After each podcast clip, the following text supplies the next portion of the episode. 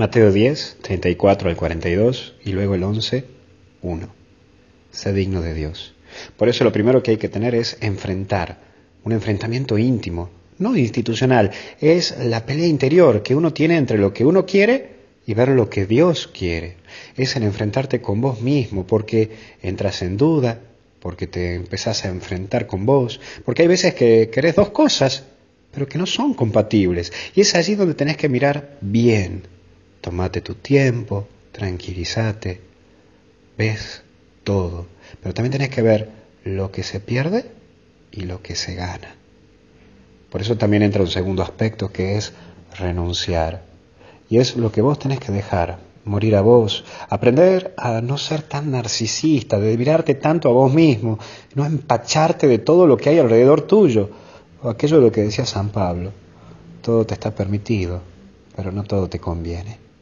Y es allí donde tu corazón tiene que trabajar la renuncia. No todo se puede tener en la vida. No, no todo se puede tener en la vida. Vos tenés que ser consciente que cuando decís sí a una cosa, estás diciendo no a otra. Y por último, la dignidad.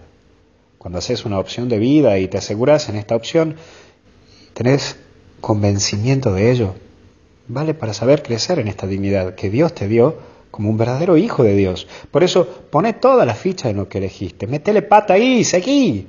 Y si realmente lo pensaste y lo rezaste, ahí vas a encontrar paz.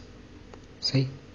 Sé fuerte y valiente para renunciar, pero es eso lo que a vos te va a dar dignidad y es lo que te va a dar paz. Si no te da dignidad y no te da paz, entonces no viene de Dios. Toma aire, respira, decidí y viví en paz. Que Dios te bendiga en el nombre del Padre, del Hijo y del Espíritu Santo. Cuídate.